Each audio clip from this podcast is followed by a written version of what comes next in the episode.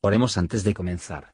Señor, por favor, déjanos entender tu palabra y ponerla en nuestros corazones. Que moldee nuestras vidas para ser más como tu Hijo. En el nombre de Jesús preguntamos. Amén. Capítulo 19 Y aconteció que acabando Jesús estas palabras, se pasó de Galilea y vino a los términos de Judea, pasado el Jordán. Y le siguieron muchas gentes, y los sanó allí. Entonces se llegaron a él los fariseos, tentándole y diciéndole, ¿Es lícito al hombre repudiar a su mujer por cualquier causa? Y él respondiendo les dijo, ¿No habéis leído que el que los hizo al principio, macho y hembra los hizo y dijo, Por tanto el hombre dejará padre y madre y se unirá a su mujer y serán dos en una carne? Así que no son ya más dos, sino una carne.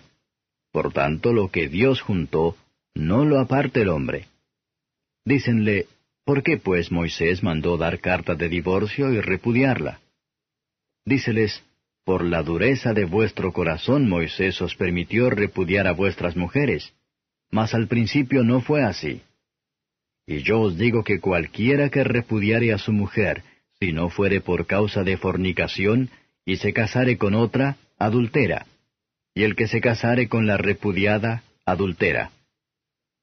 Dícenle sus discípulos, si así es la condición del hombre con su mujer, no conviene casarse. Entonces él les dijo, No todos reciben esta palabra, sino aquellos a quienes es dado. Porque hay eunucos que nacieron así del vientre de su madre, y hay eunucos que son hechos eunucos por los hombres y hay eunucos que se hicieron a sí mismos eunucos por causa del reino de los cielos. El que pueda ser capaz de eso, séalo. Entonces le fueron presentados unos niños, para que pusiese las manos sobre ellos y orase, y los discípulos les riñeron. Y Jesús dijo, Dejad a los niños, y no les impidáis de venir a mí, porque de los tales es el reino de los cielos. Y habiendo puesto sobre ellos las manos, se partió de allí. Y he aquí, uno llegándose le dijo, Maestro bueno, ¿qué bien haré para tener la vida eterna? Y él le dijo, ¿Por qué me llamas bueno? Ninguno es bueno sino uno, es a saber, Dios. Y si quieres entrar en la vida, guarda los mandamientos. Dícele, ¿cuáles? Y Jesús dijo, No matarás, no adulterarás, no hurtarás, no dirás falso testimonio, honra a tu padre y a tu madre, y amarás a tu prójimo como a ti mismo. Dícele el mancebo, todo esto guardé desde mi juventud, ¿qué más me falta? Dícele Jesús, si quieres ser perfecto, anda, vende lo que tienes, y dalo a los pobres, y tendrás tesoro en el cielo, y ven, sígueme. Y oyendo el mancebo esta palabra, se fue triste, porque tenía muchas posesiones. Entonces Jesús dijo a sus discípulos, De cierto os digo que un rico difícilmente entrará en el reino de los cielos. Mas os digo que más liviano trabajo es pasar un camello por el ojo de una aguja que entrar un rico en el reino de Dios. Mas sus discípulos, oyendo estas cosas, se espantaron en gran manera diciendo, ¿quién pues podrá ser salvo? Y mirándolos Jesús les dijo, Para con los hombres imposible es esto, mas para con Dios todo es posible. Entonces respondiendo Pedro le dijo, He aquí nosotros hemos dejado todo y te hemos seguido. ¿Qué pues tendremos? Y Jesús les dijo, De cierto os digo que vosotros que me habéis seguido, en la regeneración, cuando se sentará el Hijo del Hombre en el trono de su gloria, vosotros también os sentaréis sobre doce tronos, para juzgar a las doce tribus de Israel. Y cualquiera que dejare casas, o hermanos, o hermanas, o padre, o madre, o mujer, o hijos, o tierras, por mi nombre, recibirá cien veces tanto y heredará la vida eterna. Mas muchos primeros serán postreros, y postreros primeros. Comentario de Matthew Henry Mateo capítulo 19, versos 1 y 2. Grandes multitudes seguían a Cristo.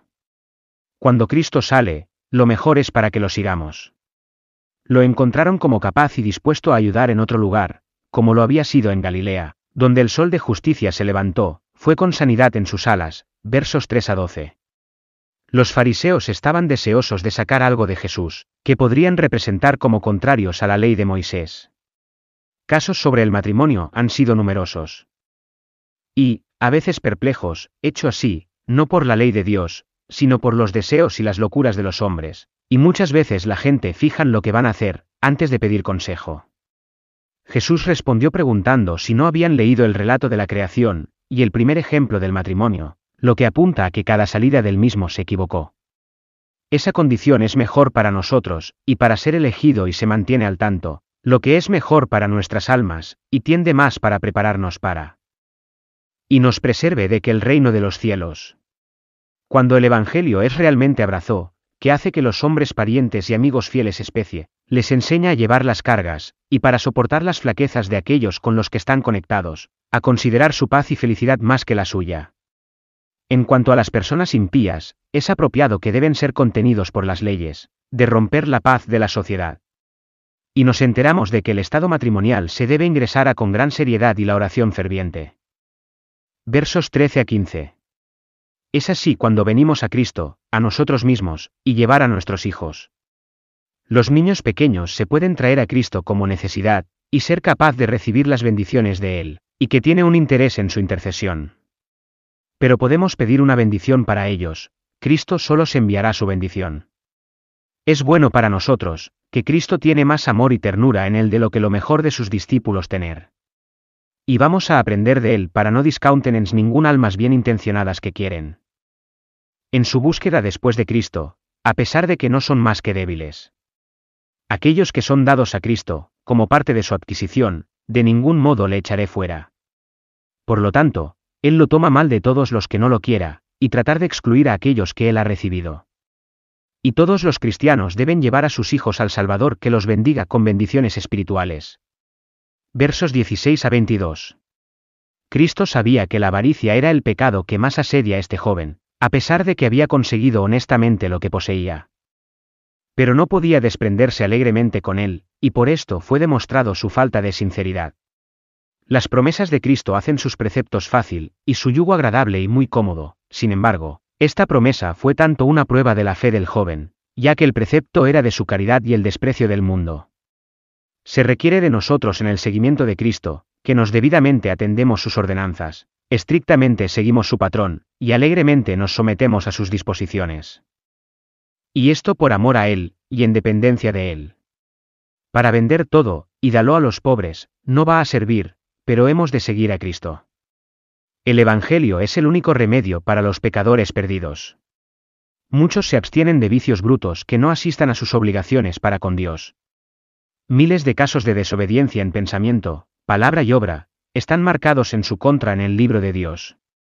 Por lo tanto, los números dejarán Cristo, amando este mundo, se sienten convicciones y deseos. Sino que salen tristes, quizá temblando. Nos corresponde a nosotros mismos para tratar de estos asuntos, porque el Señor nos va a tratar. Versos 23 a 30. Aunque Cristo habló con tanta fuerza, pocos los que tienen riquezas no confían en ellos. Cuán pocos que son pobres no se ven tentados a envidiar. Pero la seriedad de los hombres en este asunto es como su trabajadora para construir un muro para cerrar ellos, mismos ya sus hijos del cielo. Debe ser la satisfacción de aquellos que están en una condición de baja para que no estén expuestos a las tentaciones de una condición de alta y próspera. Si viven más difícil en este mundo que los ricos, sin embargo, si se ponen más fácilmente a un mundo mejor, no tienen ninguna razón para quejarse. Las palabras de Cristo muestran que es difícil para un hombre rico para ser un buen cristiano, y los hombres se salven. El camino al cielo es un camino estrecho a todos, y la puerta que conduce a ella, una puerta estrecha, particularmente por lo que a la gente rica. Más funciones se espera de ellos que de otros, y más pecados fácilmente acosados. Es difícil no dejarse seducir con una sonrisa del mundo. Los ricos tienen una gran cuenta para compensar sus oportunidades más que a otros. Es absolutamente imposible que un hombre que pone su corazón en sus riquezas, para llegar al cielo. Cristo usó una expresión que denota una dificultad totalmente invencible por el poder del hombre. Nada menos que la poderosa gracia de Dios permitirá que un hombre rico para superar esta dificultad. ¿Quién pues podrá ser salvo? Si riquezas dificultan la gente rica, ¿no es tan orgullo y deseos pecaminosos se encuentran en aquellos que no están ricos y tan peligroso para ellos? ¿Quién puede ser salvo? Decir a los discípulos. Ninguno, dice Cristo, por ningún poder de crear. El comienzo, el progreso y el perfeccionamiento de la obra de la salvación, dependen totalmente de la omnipotencia de Dios, a la que todas las cosas son posibles. No es que las personas ricas se pueden guardar en su mundanalidad, sino que deben ser salvados de él. Pedro dijo, nosotros lo hemos dejado todo.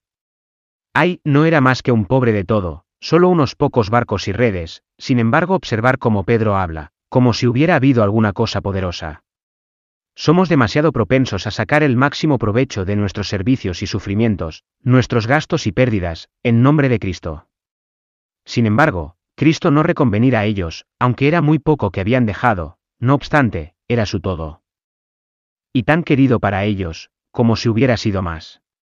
Cristo tomó amablemente que lo dejaron de seguirlo, Él acepta según lo que uno tiene. La promesa de nuestro Señor a los apóstoles es, que cuando el Hijo del Hombre se siente en el trono de su gloria, hará nuevas todas las cosas, y se sentará con él en juicio sobre los que habéis de ser juzgados de acuerdo a su doctrina. Se recuerda así el honor, la dignidad, y la autoridad de su oficio y ministerio. Nuestro Señor añadía, que todo el que tenía posesiones o comodidades abandonados, por su bien y por el Evangelio, sería recompensado por fin. Que Dios nos dé la fe para descansar nuestra esperanza en esta su promesa, entonces estaremos preparados para cada servicio o sacrificio. Nuestro Salvador, en el último verso, elimina un error de algunos. No se da la herencia celestial como los terrenales son, sino según la voluntad de Dios. No confiemos en apariencias prometedoras o profesión externa. Otros pueden. Por lo que sabemos, se convierten eminente en la fe y en la santidad. Gracias por escuchar y si te gustó esto, suscríbete y considera darle me gusta a mi página de Facebook y únete a mi grupo Jesús Answers Prayer.